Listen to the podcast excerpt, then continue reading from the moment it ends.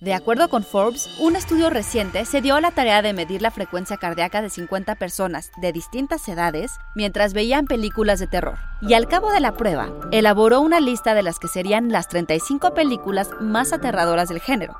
Pero, ¿qué es lo que realmente asusta de esas películas? Psy Institute.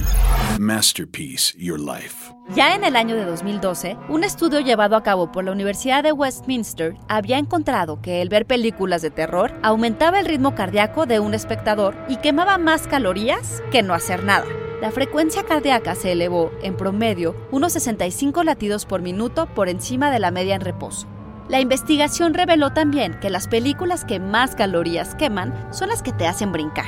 Este es el jumpscare, una técnica que se usa lo mismo en películas y videojuegos de terror que en atracciones como casas embrujadas, con la intención de asustar a la audiencia con un ruido o evento inesperado. Tiene su origen en el filme de 1942 Cat People, en la escena en que una mujer es sorprendida por un autobús que aparece de repente. A esto se le conoce como el bus de Luton, en honor al productor de la cinta.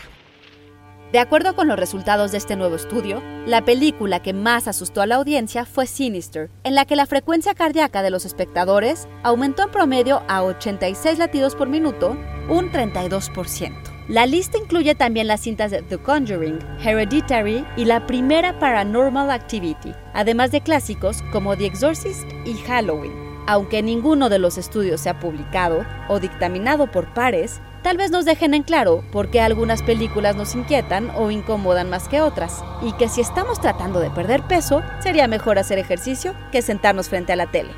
Idea y guion de Antonio Camarillo, y grabando desde casa, Ana Goyenechea. Nos escuchamos en la próxima cápsula SAE.